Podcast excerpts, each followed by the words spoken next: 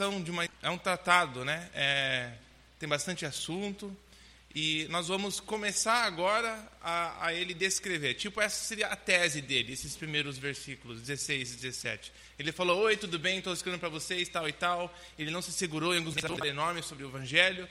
E agora ele está entrando no assunto do porquê que eu estou escrevendo especificamente para vocês agora. Tá? Vai começar daqui, vai esse argumento vai até o final do capítulo 8. Então, se você quer se organizar, não sei se você quer anotar isso, o primeiro bloco assim da, da ideia do livro vai de 1 a 4, mas aí o segundo é de 5 a 8. Então, se você, quando o Gustavo falou de você ler de uma vez só, se você acha, nossa, não vou conseguir ler 15 capítulos, ou 16, acho que 16, é, eu não acho que não vou dar conta. Bom, aí você faz em blocos, tipo, lê quatro, os primeiros quatro, depois lê os 5 a 8, é mais quatro capítulos. É, é até que se encaixa bem assim, tá? É interessante isso. Mas esses primeiros dois, é tá, eu, vou, eu, quero falar sobre isso. E o resto ele vai desenvolver o que ele está falando aqui dentro. Então vale, vale que é, vale, peraí, vale não. Então vale, vale sim, vale a pena a gente assim ter uma certeza desses versículos para saber o que é que ele quer dizer aqui para levar para frente, tá? E atrás do papel tem as, as perguntas para o pequeno grupo dessa semana, então não perca esse papel. Legal, então vamos orar e aí nós começaremos. Senhor, eu quero te entregar esse tempo agora, te pedir para nos ajudar a concentrar, me ajude a falar e use esse tempo para ah, nos ensinar um pouquinho mais sobre o teu evangelho e e como ele nos chama, nos desafia a viver pela fé. Nos ensine o que é isso hoje, o que é viver pela fé. Então entregamos esse tempo nas tuas mãos. Amém. Então, versículo, vou, sendo que é só dois versículos, eu vou ler os dois inteiros, rapidinho, antes de começarmos. Tá, vou começar aqui na tradução do papel. 16. Pois não me envergonho do evangelho pois é o poder de Deus para a salvação para todos que confiam, para o judeu primeiro e para o grego, pois a justiça de Deus nele é revelada, pela fé para a fé, como está escrito: o justo pela fé viverá.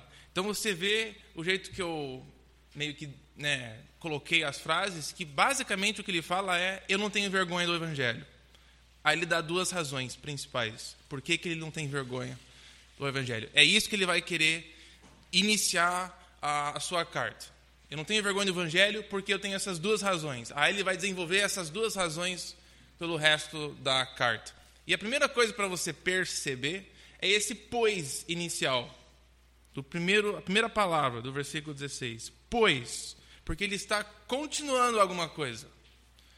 Pois, ou porquê e é, vale a pena olhar aqui nos versículos anteriores, os últimos dois versículos, antes do 16, que ele diz que ele, é, no 14, onde nós terminamos um tempo atrás, sou devedor tanto a gregos e, com, e como a bárbaros, ou gregos. É, é, isso mesmo, bárbaros. Sábios como ignorantes. Por isso estou disposto a pregar o evangelho. Ou seja, eu devo a eles né, a minha vida, num certo sentido. Eu tenho um compromisso com o Evangelho que tem mudado a minha vida, ao ponto de eu viajar, ter um lugar muito distante, que eu vou correr o risco de perder a minha vida. Eu devo a eles esse serviço. E por quê? Porque eu não tenho vergonha. Ele começa assim: eu não tenho vergonha do Evangelho. É uma razão porque ele vai até os confins da terra pregar. Em primeiro lugar, ele é um grande fã do Evangelho, não tem vergonha vergonha, a gente. Eu tenho um, uma nota aqui, essa, essa vergonha não é necessariamente vergonha do jeito que a gente pensa, mas eu acho que dá para você entender um pouco de ser envergonhado pelo Evangelho. É aquele momento com, não sei, no ambiente não cristão, na escola talvez, para você, no trabalho aonde surge um momento onde você tem a oportunidade de falar um pouco sobre sua fé, mas dentro do seu peito parece que algo vai explodir, ou você começa a passar mal, eu não sei como é que é com você, mas tem um momento onde as pessoas estão conversando e muitas vezes é um pode ser um ambiente meio opressor ou se você abrir a boca, você nunca vai parar de ouvir comentários ou piadas. Eu não sei como é que é para você, mas eu, onde eu trabalhava era eu tinha que pensar antes de eu me meter na, na conversa se eu ia falar sobre a minha fé ou não. Especialmente no início, quando eu primeiro comecei assim a trabalhar no ambiente secular, era sempre meio ai ai, eu vou parecer um idiota, vou falando, né, que eu creio em Jesus, ou eu penso assim, eu acho isso errado, eu acho isso certo, ou eu não faço isso. Ah, desculpa, quando me convidam para sair tal lugar, vocês vão fazer o que lá? Ah, você sabe, né? Ah, então acho que eu não vou. Por que, que você não vai? Por que você não quer ir com a gente lá? Tinha um. Não sei como é que chama aqui, mas tinha um. It's a strip club. O que é um strip club aqui? Boate? Boate é strip club? Ok, bom saber. bom saber. Tem, tá, bom, enfim. Era o tipo de coisa que eu falei, não, eu acho que eu não vou. Por que, cara? Qual que é o seu. Qual que você não gosta? Você não gosta de mulher? Não, não, não é que é isso. É que aí, será que eu vou passar agora o momento de explicar por quê? Aí fica aquele momento constrangedor com eles depois? Ou é outros tipos de situações onde você talvez não sentiu vergonha, mas ficou meio tenso o momento de você falar por que você pensa do jeito que você pensa. Talvez isso venha à sua mente quando ele fala isso. Eu não tenho vergonha do Evangelho. Mas eu não acho que é necessariamente isso. Tem um exemplo aqui, eu anotei no rodapé. Primeiro, eu só quero ler um com vocês, que é 2 Timóteo. 2 Timóteo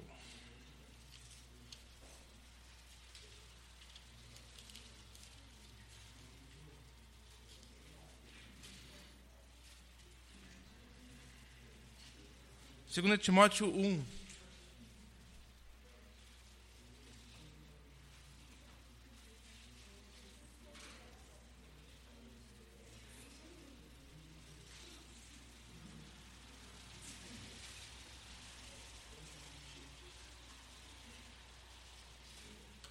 Ok, 2 Timóteo 1, versículo 8: Portanto, não se envergonhe de testemunhar do Senhor e nem de mim que sou prisioneiro dele, mas suporte comigo os meus sofrimentos pelo Evangelho. Ah, perceba só o contraste, não se envergonhe. Qual que é o, o contraste, ou o oposto de se envergonhar aqui? Não é de ter ousadia, mas é de participar com Paulo. Ele estava na cadeia, ele foi, é, eu ia falar, cadeado. Ele foi almejo, foi isso, foi preso por causa do evangelho, porque ele estava proclamando isso, e o Timóteo parece que ele desanimou um pouco com esse tipo de resultado. Será que vai acontecer isso comigo se eu continuar pregando aqui o evangelho onde eu estou? Será que isso vai ser a, o meu destino? Será que isso vai acontecer comigo? O vergonha tem um pouco de tudo isso, de medo da, da consequência, vergonha talvez da, do que ia acontecer com ele socialmente na, na sociedade, de ser associado com alguém que nem Paulo, que estava na cadeia né? Que nem, imagine se o, o Laudir ele pregasse da cadeia aqui todo domingo, via Skype, uma coisa assim. Seria meio estranho, né? Por que, que você vai numa igreja que o líder está na cadeia, cara? Coisa meio estranha você se associar com esse tipo de movimento, né? É... Eu ia falar uma coisa tonta, mas não vou. Sobre o Brasil e partidos políticos, mas não vou falar, que nada a ver. É, então, esse envergonhar não é só apenas um sentimento, mas também é uma coisa que mexe você ao ponto de você ter um medo e não fazer algo que você deveria fazer. E para Paulo, aqui eu, eu vou até aonde tiver essas pessoas que nunca ouviram, porque eu não tenho medo, eu não tenho vergonha, de fato eu tenho muito orgulho do que é que Deus fez e todo mundo precisa ouvir. Eu não tenho medo das consequências, porque eu acho que vale a pena tudo que eu vou sofrer para fazer isso aqui. Eu não me envergonho do Evangelho, então. O Evangelho que ele já, já explicou um pouco no início do, do capítulo. Né? O Evangelho que não é uma mensagem sobre Jesus tendo morrido, morrido, morrido pelos pecados e a vida eterna. Ela é um pouquinho mais envolvida do que isso. Os primeiros três versículos do livro, ele diz que é declaração de que Jesus ressuscitou e agora foi colocado como o presidente da terra, como o capitão, o líder, o rei que domina sobre todas as autoridades. Isto é o Evangelho, é a declaração que Deus colocou Jesus, aquele homem crucificado, como o comandante de todos os exércitos do mundo, que ele é quem manda, que todo mundo vai ter que prestar contas a ele um dia. Essa é a declaração do Evangelho que para quem conhece Jesus é, é, boas novas, são boas novas essas notícias, mas para quem não conhece Jesus, isso pode ser uma coisa ruim. Né? Então ele diz: eu não, eu não tenho vergonha disso, eu, vou, eu sei que todo mundo precisa ouvir essa notícia. Então eu vou para os lugares que são nem são civilizados, os bárbaros. Eu preciso ir lá, porque eu não tenho vergonha dessa declaração. Aí ele dá duas razões disso. Pois, em primeiro lugar, o Evangelho é o poder de Deus. Interessante pensar nessa colocação dele. O Evangelho é o poder de Deus. Engraçado, né? Que poder eu penso em uma coisa é, que tem a ver com, é, não sei, for, força. Tipo alguém bem forte. Mas o Evangelho, pensa nisso, é o poder de Deus. A declaração que Jesus morreu e ressuscitou, isto é verdadeiramente o poder de Deus. A maior manifestação de Deus ser forte e todo-poderoso é que ele conquistou a morte, né? Poder de Deus. O evangelho, ele é o poder de Deus. Ele, pelo menos ele descreve o poder de Deus.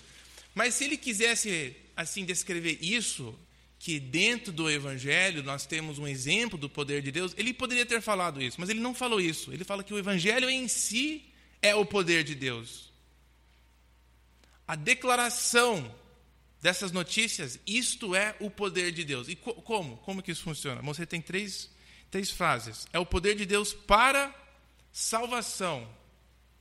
O Evangelho é o poder de Deus para salvação. Porque o que a Bíblia descreve, não só aqui, mas em vários outros lugares, é que como que a pessoa é salva?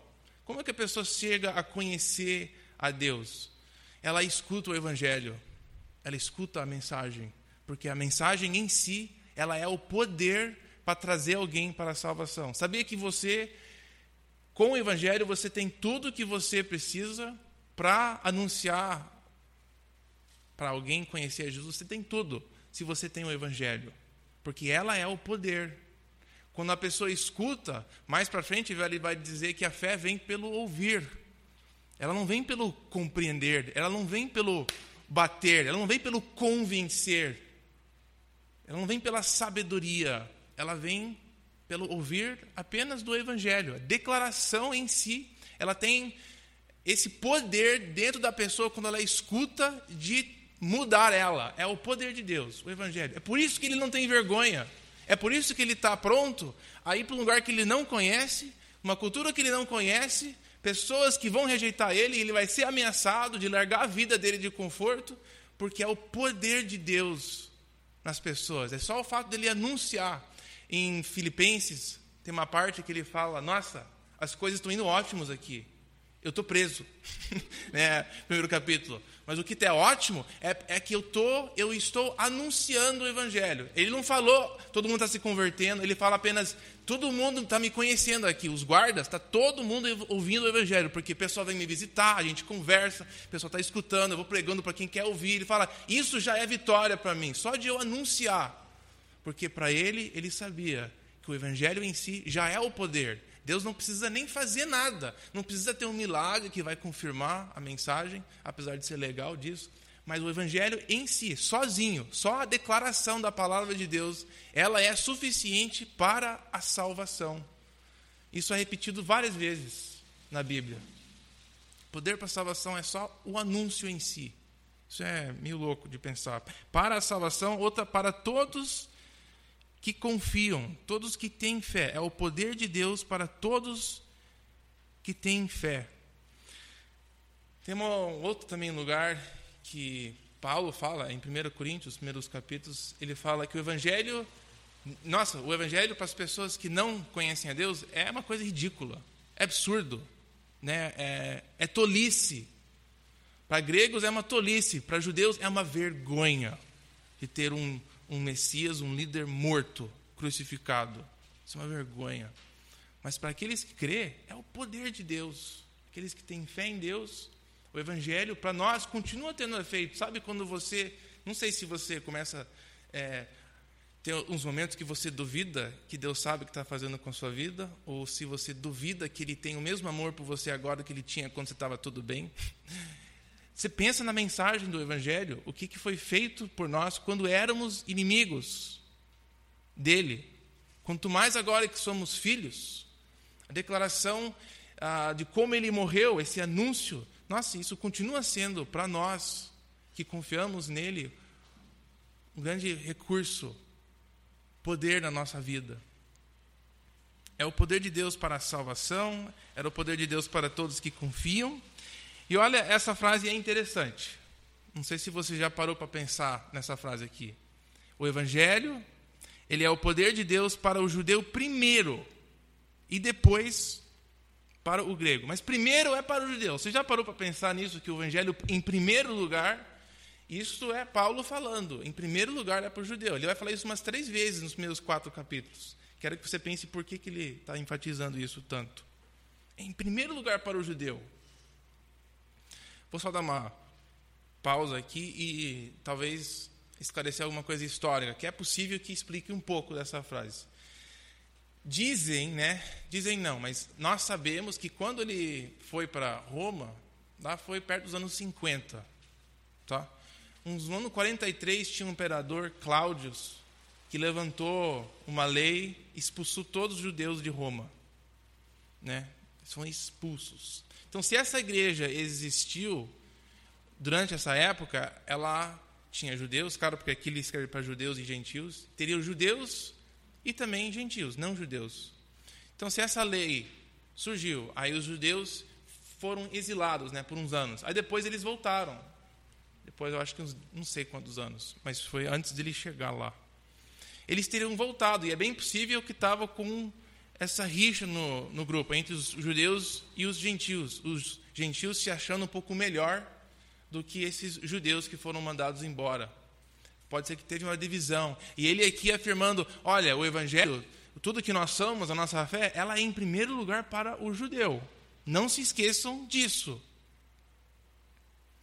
Porque o evangelho, nos primeiros três versículos, é a declaração nós vimos isso, ah, não, acho que na primeira vez que a gente olhou aqui em Romanos. É a declaração de que Jesus é o filho de Davi. Olha lá no, no versículo, versículo 3.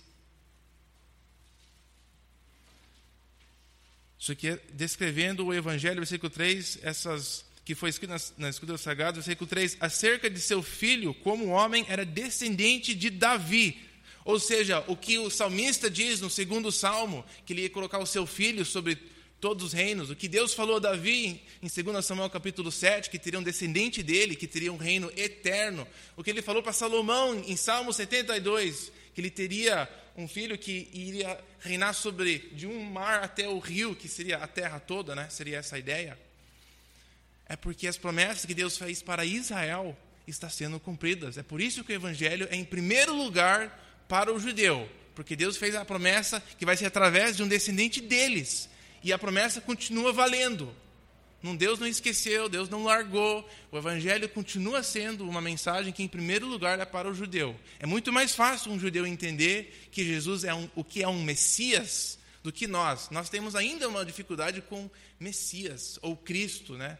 Como se fosse é, quando a gente fala Jesus Cristo, pensamos Jesus, o sobrenome Cristo. Mas para um judeu, Cristos ou Messias, ele sabe o que é um desses daí. É muito mais fácil, ele já tem essa noção, já tem essa informação. Então o evangelho continua sendo, em primeiro lugar, para o judeu, porque a mensagem dela foi dada para eles primeiro. Tem a ver com um. Jesus vai sempre ter um sangue judeu. Continua sendo, continua valendo para eles. Eu acho que eu coloquei um. É, não, pensei que tinha uma, uma coisa mais informativa no rodapé, mas não. Versículo 17. Então, a primeira razão por que, que ele não se envergonha é porque é o poder de Deus. A segunda razão é que também a justiça de Deus nele é revelada. E é nessa, nessa frase aqui eu vou querer passar, um, vamos acampar, digamos, aqui um pouco, nessa frase justiça de Deus. Vou perguntar, o que é que vem na sua mente é, quando você pensa na frase justiça de Deus? O que, é que vem à mente? Justiça de Deus. A justiça de Deus.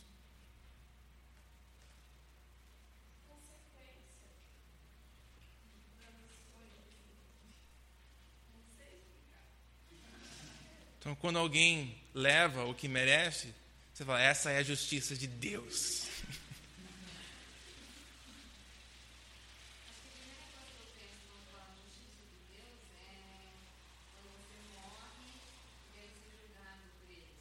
o julgamento final.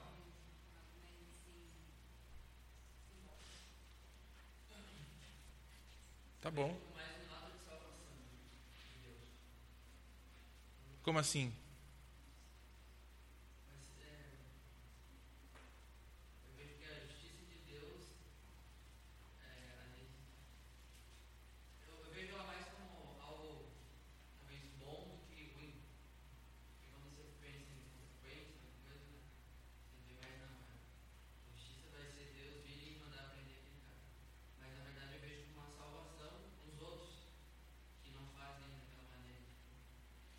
Então é tipo o outro lado da, da, moeda que eles estão falando, né? Uma seria Deus julgando quem merece e você falando Deus dando o retribuindo as coisas boas para quem merece desse outro lado. Mais ou menos assim. Vindicando o justo.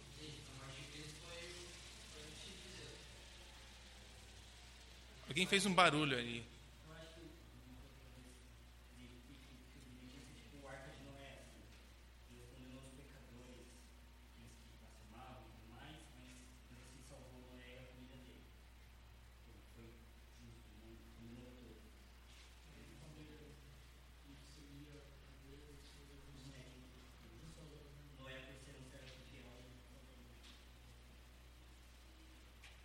Acho que por mais que pareça estranho, isso para mim, a palavra justiça de Deus é uma questão de igualdade. Vai julgar todo mundo igual. Equidade. Vai usar o mesmo padrão para todo mundo.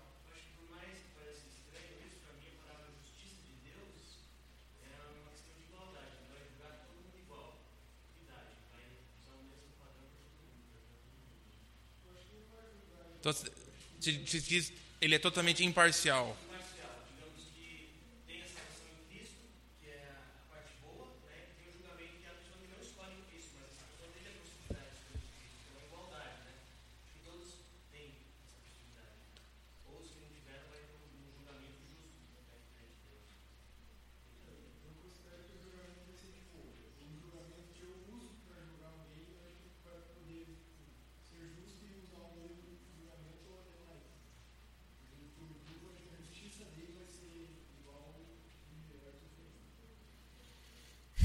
Legal.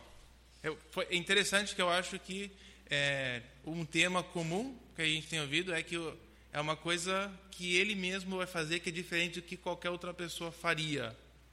Eu acho que a gente pode pelo menos dizer isso, né? Tudo que a gente tem falado, uma, coisa em comum é que é uma coisa que é tipo dele, uma qualidade dele, que ele faz. Seja julgar imparcialmente, seja retribuir o ímpio, o justo, seja salvação, é, seja como medir tudo de um jeito certo é, eu acho que estamos caminhando no, na direção certa. Quando a gente fala da frase justiça de Deus. Agora, a frase aqui, ela, ela é um pouquinho mais e um pouquinho menos disso, porque ela tem um contexto que não é nosso. Ela é um, claro, né? Mas ela tem um contexto que não é das mesmas palavras. A, a, a, a raiz da palavra justiça, ela não tem a mesma é, raiz da palavra aqui empregada em grego. E pior ainda, o que Paulo está referindo, na verdade, é uma palavra em hebraico que não tem a mesma raiz da palavra em grego que ele está empregando. É, eu digo isso porque quando a gente, a gente estuda, já falei um pouco da Septuaginta aqui ou não, mas não sei se assim, mas quem está no curso de grego já sabe um pouco, e quem está na escola dominical também já tenho ouvido bastante, que é interessante ver o uso das palavras do Novo Testamento que foram escritas em grego, a gente olhar como ela é empregada no Velho, porque ela tem um, um jeito, um jeito que a gente não esperaria ter, uma, um sentido que nós não iríamos naturalmente deduzir. Então, eu coloquei um monte de referências em relação a essa palavra justiça de Deus. Nós só vamos olhar uma dessas, que eu acho que é um exemplo bom, mas deixa eu primeiro só explicar a ideia. Quando a gente fala em justiça, a gente pensa, às vezes, em termos jurídicos, né? judiciais, que nem todo mundo mais ou menos falou aqui. Mas em hebraico, a, a palavra tzadak, que é traduzida justiça, tzadak ela não significa apenas justiça, né? tipo numa corte Perante a lei tem juiz e tem o que é justo, o que é certo. Muitas vezes, tzadak descreve o que você faz quando você dá dinheiro para um cara na rua. Isso em hebraico é chamado de tzedek, tzadak. O seu tzadak são as coisas que você faz. Tipo, misericórdia é tzadak. É quando você vive uma vida que agrada a Deus. Deus é um padrão e quando a gente começa a viver daquele jeito, em hebraico, aquilo é tzadak. O seu tzadak, a sua justiça, é as coisas que você faz em relação a Deus. Ele se torna um tipo de padrão. Então, isso seria um sentido de tzadak. A minha justiça seria as coisas que eu posso fazer que iria agradar a Deus. Estou simplificando bastante, mas isso seria uma categoria dessa palavra. A outra, um outro tipo de tzadak, é só Deus que faz. O tzadak de Deus, eu não sou capaz de fazer porque é uma qualidade que, que é só dele. Então, muitas coisas que Deus faz com Israel, ele fala: Isso aqui é o meu tzadak com vocês. Quero, quero que você, então, abre um desses, que é 1 Samuel 12. 1 Samuel 12. Inclusive, a palavra nem é traduzida justiça, porque não teria sentido traduzir justiça aqui. 1 Samuel 12.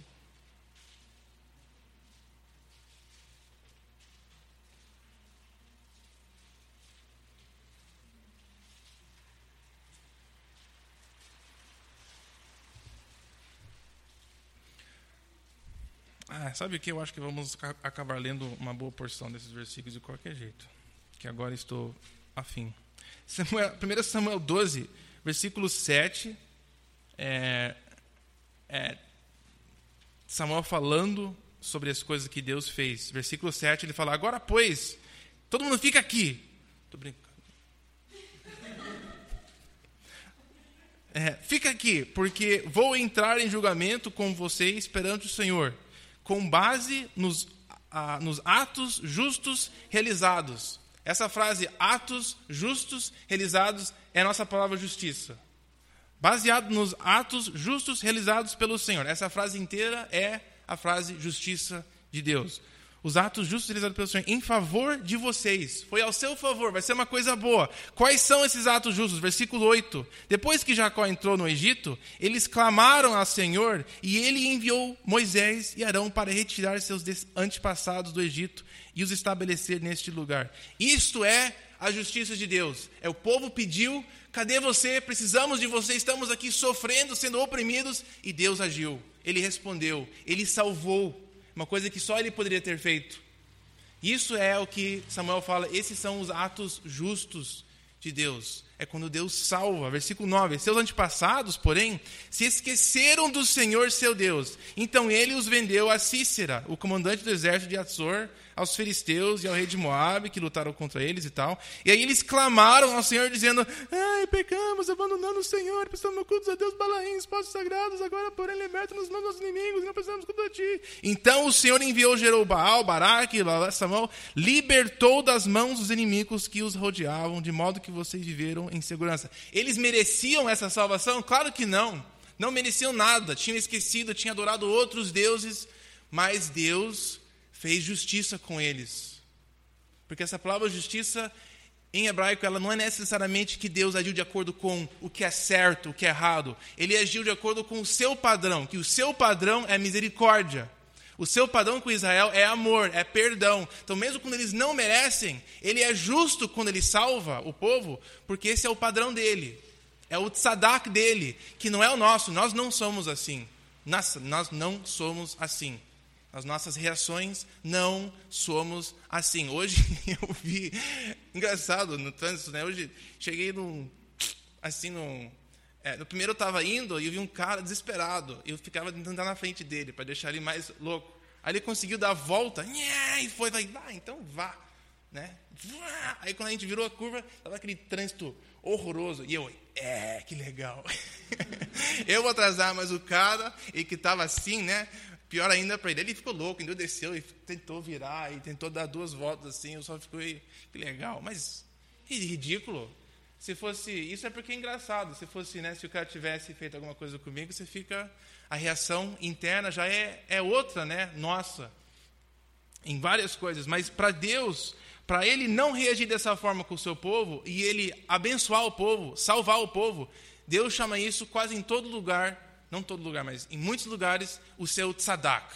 Eu vou ser tzadak com o meu povo. Eu vou ser justo, mas não no sentido justo assim, vai ser igual, eles vão receber o que eles merecem. Não, não de fato eles vão receber o que eles não merecem.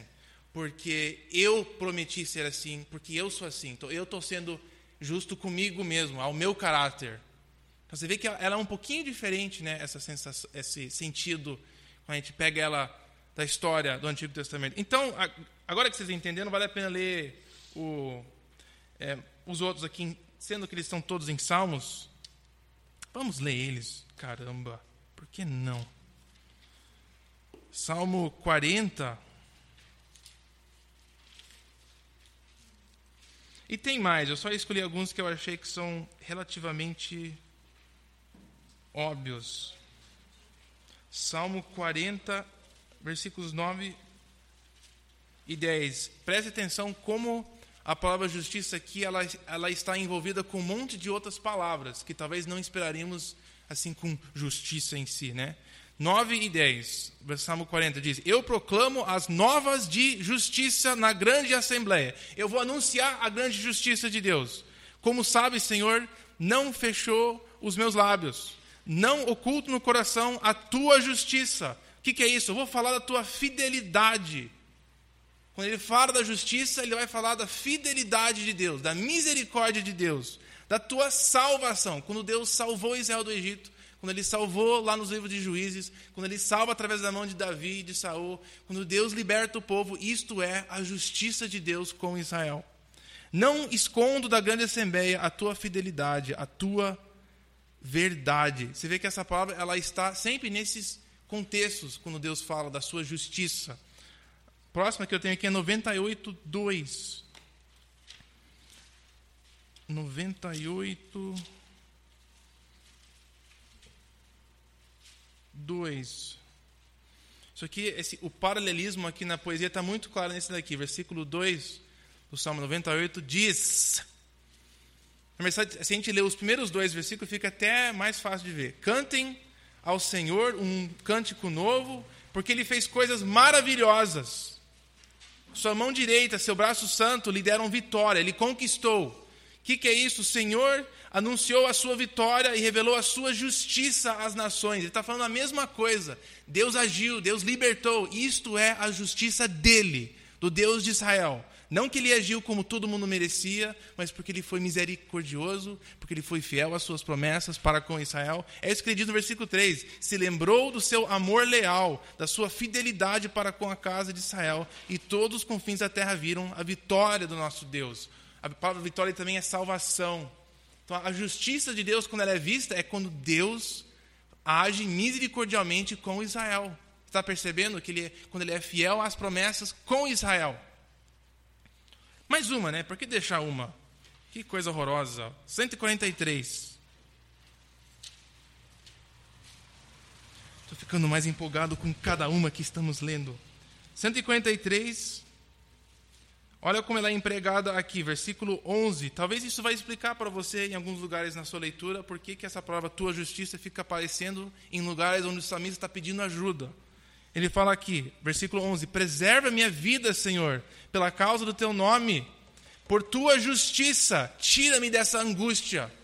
Não é que ele falou, eu, eu sou tudo de bem, eu mereço ser salvo. Não é isso. Ele falou, baseado na tua justiça, no teu caráter, que é de ser amoroso e fiel e misericordioso, baseado na tua justiça, o teu tzadak. Então agora voltamos aqui para Romanos. E talvez isso deixe um pouquinho mais claro e amplie esse versículo para você. Paulo diz: Eu não tenho vergonha do evangelho, em primeiro lugar, porque o evangelho em si, ele é poderoso. Só o anúncio dele tem o poder de transformar corações. Só o anúncio do evangelho, apenas o anúncio tem o poder de tirar pessoas da morte para a vida, de resgatar pessoas, de é, libertar pessoas do pecado, de ser escravos. E também a justiça de Deus é revelada nela a justiça que a gente leu. Né? O Evangelho é a declaração que Jesus se tornou rei, que ele se tornou o governante de todas as coisas, que através dele temos perdão, que ele morreu por nós. E nessa declaração, agora faz sentido, né? Nessa declaração, nesse anúncio, nós vimos que Deus, a justiça dele, finalmente foi totalmente revelada. Como Deus se sente pela humanidade, o que ele está disposto a fazer, como que ele prometeu agir, porque a situação que eles se encontravam, os israelitas, era mais ou menos essa: Deus, até quando a gente vai esperar até a sua justiça vier? Não a sua justiça no sentido de até você acabar com todo mundo aqui, até você nos dar tudo que a gente merece. Apesar disso, está envolvido nessa ideia. Mas eles estavam esperando o momento decisivo que Deus ia manifestar essa justiça dele. Estavam esperando. Até quando vamos ficar aqui esperando, vivendo que nem escravos? Então Paulo fala: por isso que eu não tenho vergonha disso, porque eu estou com a proclamação da justiça de Deus, aquela específica salvação que ele prometeu para Israel, que iria afetar o mundo inteiro, queria mudar o mundo inteiro. Eu não tenho vergonha disso, eu vou falar para todo mundo, eu vou anunciar para todos. Então a justiça de Deus no Evangelho é revelado. Deu para entender essa, essa frase desse jeito? Então, essa é, é uma das declarações que Paulo está falando, que ele vai ter que agora explicar por oito capítulos. Como que o Evangelho revela, então, a grande justiça de Deus? Como que o, um, um, cara morto e ressuscitado é a justiça de Deus? Ele vai desenvolver isso agora, para os próximos capítulos. Ele fala assim: ela é revelada pela fé para a fé. E mais para frente a gente vai desenvolver essa frase melhor. Cada vez que a gente for ver essa frase no livro, eh, nós vamos eh, sempre voltar por nisso aqui, onde a declaração é que a fidelidade de Deus com as suas promessas foi finalmente revelada no Evangelho.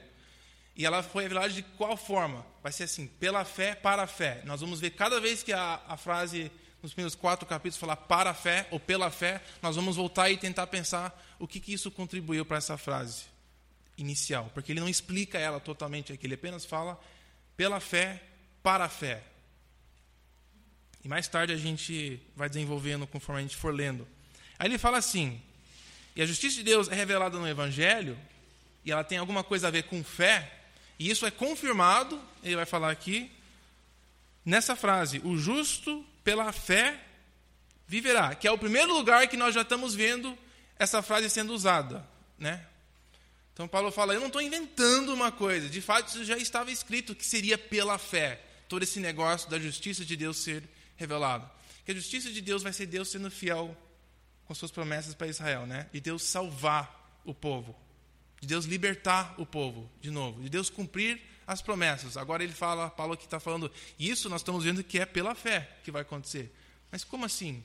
Ele fala, bom, que nem estava escrito, pela fé viverá. Agora, essa frase vem de Abacuque. Em inglês, eu gosto de falar have a cookie, né, de pegue uma bolacha. Meu livro predileto do Antigo Testamento. É, mas ele fala que o livro de Abacuque, ele já meio que previu este momento. Ele já previu que quando Deus agisse, a justiça dele ela ia se manifestar através da fé, através especificamente de fidelidade. Lembra que eu te falei que o, o tzadak, Deus, ela era associada com essas, esses atos de misericórdia de Deus, esses atos de fidelidade de Deus. E a base, então, de Deus agir, de Deus ser justo, é que Ele é fiel nas coisas que Ele diz. Ele é fiel em cumprir, ele é fiel em tudo que ele fala, né? Então, fidelidade tem um aspecto central. E essa frase de, do profeta Abacuque, nossa, é muito interessante você ler. Essa semana eu coloquei para você ler o livro inteiro. Eu quero ler só algumas porções aqui, A situação de Aba- Abacuque, você vai pensar, nossa, é interessante isso. É bem semelhante a algumas coisas acontecendo agora. Abacuque, um profeta que viveu um pouquinho antes de Deus totalmente julgar o povo de Israel, de exilar o povo. Né? Ele viveu depois que as tribos do norte foram exilados, então, digamos, 70% do povo já tinha sido julgado, estava sobrando mais alguns ainda, Jerusalém. E Abacuque estava meio que ainda esperando esse dia chegar. Infelizmente, Deus tinha anunciado que seria inevitável o povo ser julgado e teria que agora aguentar isso. Então, Abacuque, ele está nessa situação. Nossa, é, vai rolar assim mesmo, Deus? Você vai deixar que a gente vai ser exilado daqui? É, mas isso não é justo, né?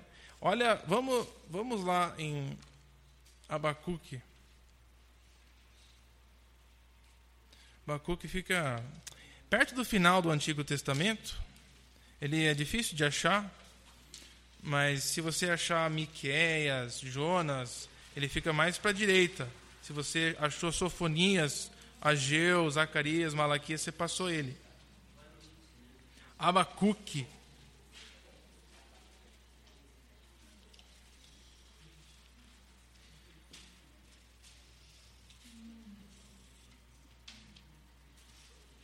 Encontraram o livro de Tome Bolacha? Tá. Abacuque. Você ia gostar, eu sabia que você ia gostar.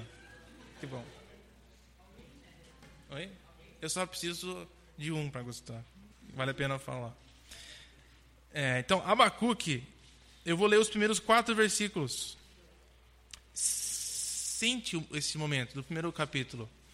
É, advertência revelada ao profeta Abacuque. Versículo 2: Até quando, Jeová, eu vou clamar por socorro sem que tu me ouças? Até quando eu vou ficar gritando? Tem violência, sem que você tragas salvação.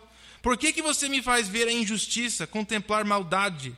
A destruição e a violência estão diante de mim, a luta e conflito por todo lado.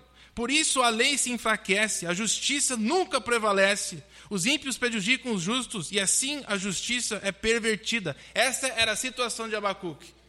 Chegando perto do exílio, todo mundo pervertendo a justiça. Parece que o mundo estava num caos. E ele, cadê você, Deus, nisso tudo? Você não disse que é justo e santo e todo-poderoso?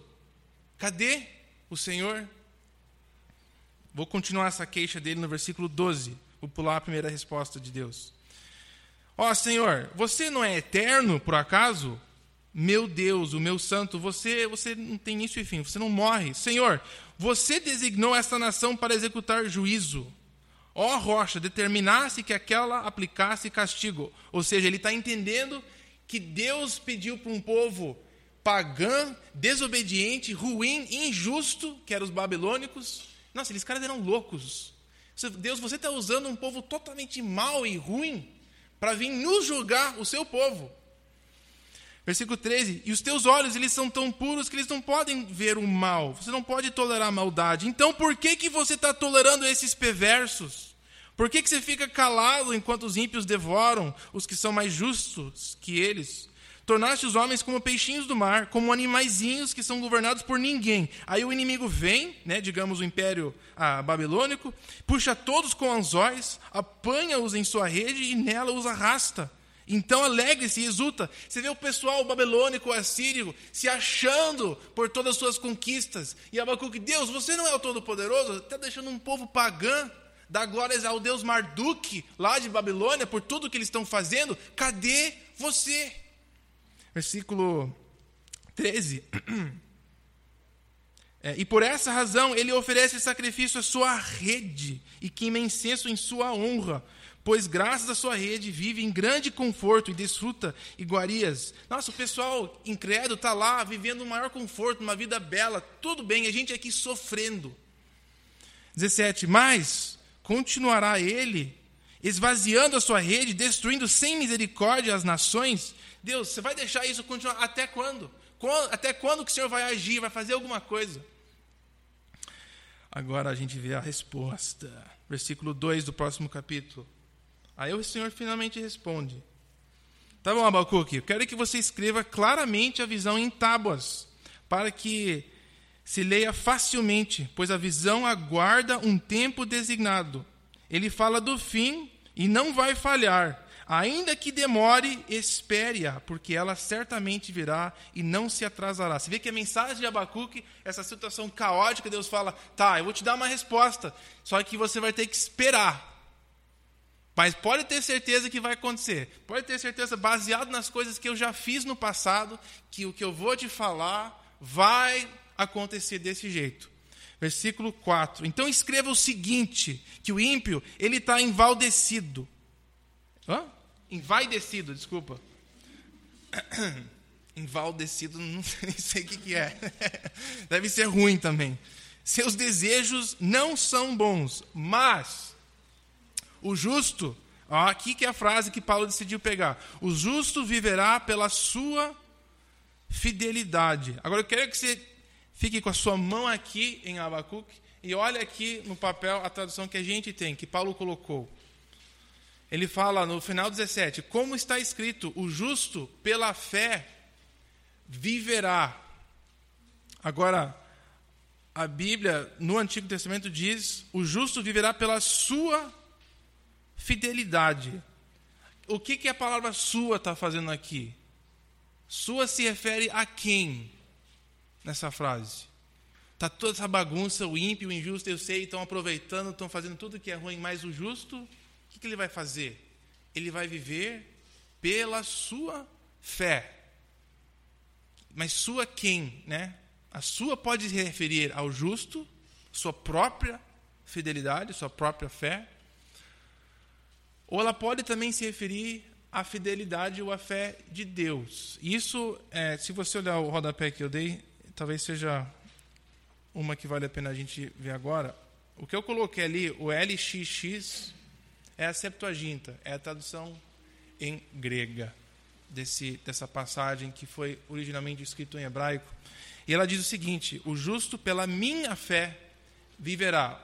Ou seja, quando ela foi traduzida em grego, os judeus entenderam que isso se referia à fidelidade de Deus que o justo vai ter que depender. Você vê a diferença? Minha fé é Deus falando, o justo ele vai ter que viver pela por minha, minha fidelidade. Ele vai ter que me esperar. Ele vai ter que confiar que eu vou ser fiel a fazer isso aqui. Ele vai ter que depender de mim, da minha fidelidade. É assim que o justo vive. Infelizmente, a maioria do tempo o justo vive assim, confiando, porque ele não vai ver a realidade em si, ele não vive toda ela. Ele vive dependendo do que eu falo, ele vive dependendo das minhas promessas. Então, o ditado para Abacuque, ela tinha esses dois sentidos. Uma, o justo ele vai viver pela minha fé, minha sendo a fidelidade de Deus.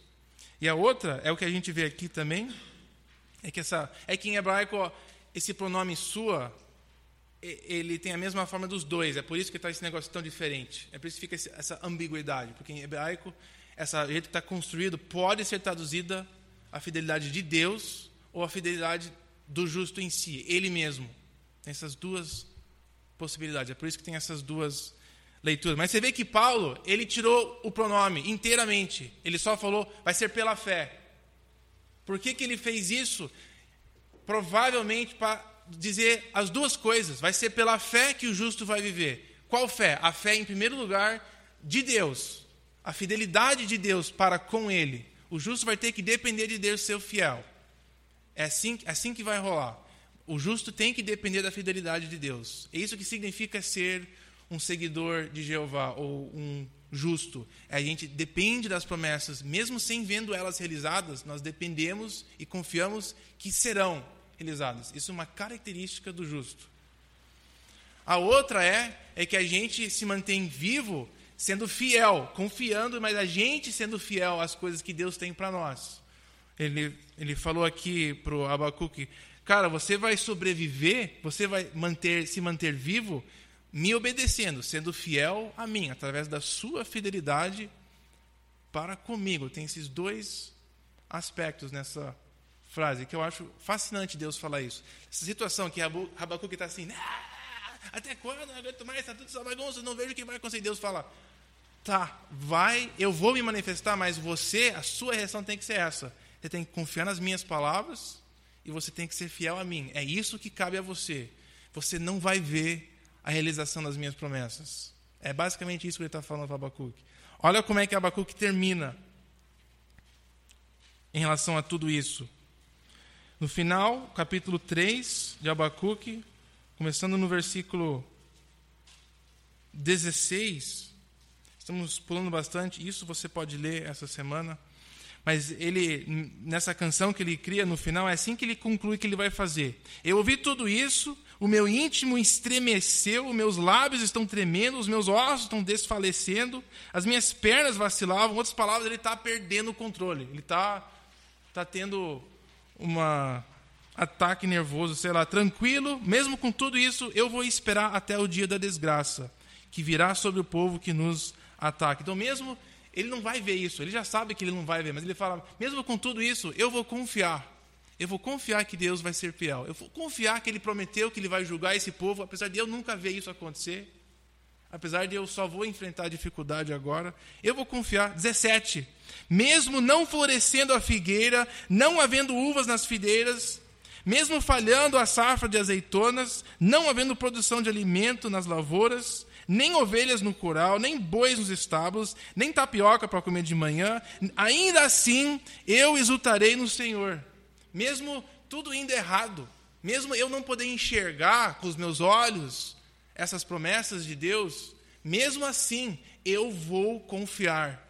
Eu vou agora, ele diz, eu vou agora cantar. Eu estava reclamando uns três minutos atrás, mas agora eu vou concluir com uma canção de alegria. Exultarei no Senhor, me alegrarei no Deus da minha salvação. A salvação que ele não vai viver a ver com seus próprios olhos. O Senhor, o soberano, é a minha força, ele vai fazer meus pés como os do servo, faz-me andar em lugares bem altos. Ele vai me fortalecer, ele vai me dar o que eu preciso para aguentar, mas, mas eu vou ter que viver pela fé. Então, quando Paulo fala aqui, está falando uma coisa né, com toda essa bagagem, fala a justiça de Deus é revelada no Evangelho, porque foi assim que Deus falou com Abacuque, é pela fé que a pessoa justa vai viver.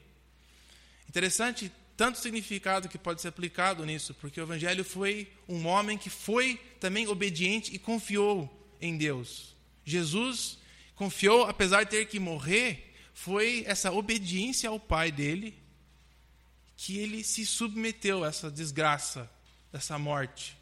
Foi a fidelidade e a confiança de Jesus com o Pai que levou ele a morrer por nós.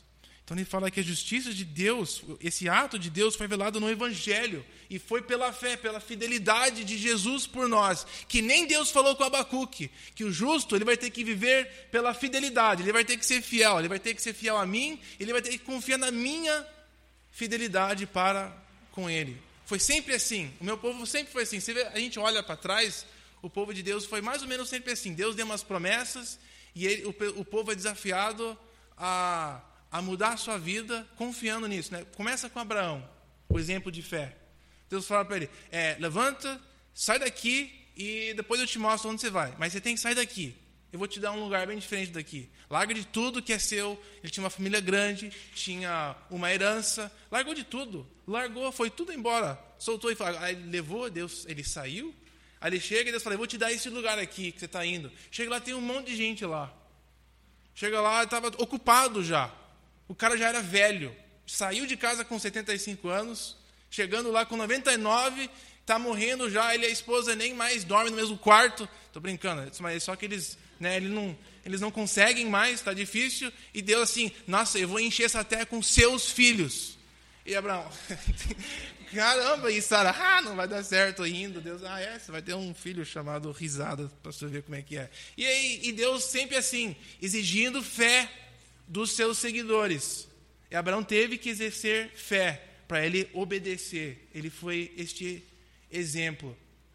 Foi a mesma coisa com os outros, foi seguindo e foi assim, Deus pedindo que a gente confiasse, andar e viver pela fé, que, diz, que nem diz aqui, não é andar vivendo com os olhos fechados, é andando confiando nas promessas de Deus. Viver pela fé significa que a gente confia no que Deus faz e tem feito. Agora, Paulo está explicando aqui o Evangelho, né? como é que o Evangelho funciona desse jeito. Nós vamos desenvolver esse tema mais para frente, não dá para a gente fazer agora. Mas o que eu te, que queria extrair para hoje à noite, para nós, é esse conceito de viver pela fé. Que nem nós vimos, tem esse, esse, essas duas implicações. Uma é que a gente vive dependendo de Deus ser fiel. Que nem Abraão, ele teve que depender que as promessas de Deus são de verdade. E é isso que Deus nos chama a viver. É uma vida que depende totalmente de Deus ser fiel. A gente começando a tomar decisões na nossa vida que são baseadas totalmente que Deus é fiel. Sabe que Jesus promete, em capítulo 5 e 6 de Mateus, é que, os seus filhos, os filhos de Deus, Deus nunca vai deixar a gente é, sem o que a gente precisa essas promessas. Será que a gente confia nisso totalmente, que nunca estaremos sem o que a gente precisa? De acordo com Jesus, é o que o Pai nos promete. De acordo com Jesus, nós temos uma série de, de coisas que a gente é, deveria viver se confiamos totalmente nas promessas de Deus. Quando a gente começa a tomar decisões na vida, porque a gente confia que, que Deus vai ser fiel ao que Ele nos promete, nós estamos vivendo pela fé.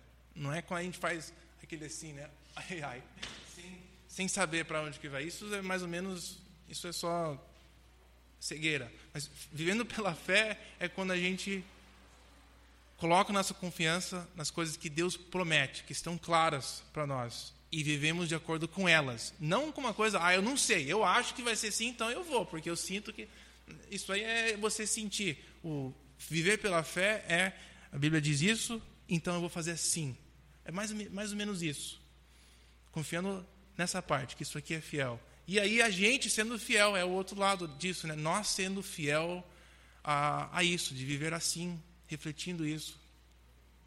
Então, apesar de Paulo não ter isso em vista, assim, aplicando ela, eu acho que é interessante esse exemplo de, de Abacuque. O que é que Deus está esperando da gente. Vai ser uma vida, a nossa vida aqui vai ser assim. Você está vendo o jornal, né? A nossa vida vai ser instável na Terra. Não vai ser garantida, especialmente andando com Jesus. Vai ser uma depois da outra.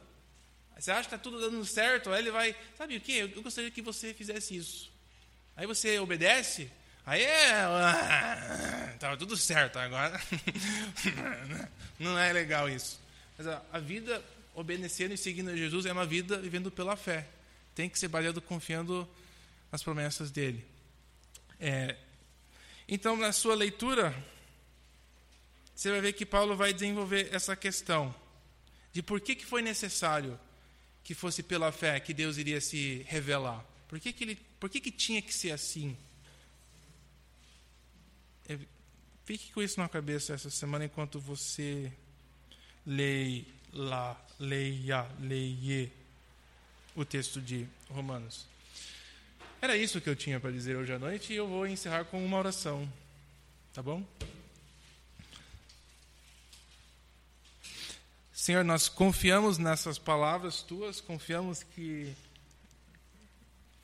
o que o Senhor espera de nós é compromisso, e o que o Senhor espera de nós é que a gente confie nas tuas palavras, que a gente confie que o Senhor vai ser fiel, o Senhor é capaz de cumprir tudo o que o Senhor tem prometido. Como precisamos até descobrir quais são essas promessas para nós. Até nisso precisamos da tua ajuda. Eu peço que através do teu Espírito o Senhor torne isso real para nós, que aprendemos a, a viver diariamente com isso, de enxergar como isso pode afetar as decisões diárias da nossa vida, como, como vamos falar, como vamos agir, como vamos tratar, de pensar em tudo isso, Deus, de pensar é, em todas as coisas, se estamos vivendo pela fé, se o Senhor tem algo a falar sobre aspectos diferentes da nossa vida, queremos viver confiando nas tuas palavras. E então somos gratos, somos gratos que o seu filho foi fiel, que ele é o exemplo para nós, somos gratos que ele foi fiel quando nós não fomos fiéis. E como a tua palavra diz, nós somos gratos que o Senhor é fiel a nós quando nós não somos. Obrigado que temos essa promessa, que podemos nos aproximar e clamar e pedir a tua salvação a tua intervenção na nossa vida quando não merecemos, porque sabemos que isto é a tua justiça para conosco, porque o Senhor nos prometeu. Então a gente depende disso, somos dependentes.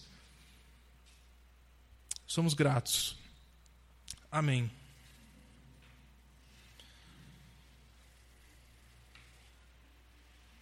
O que é que vai acontecer agora?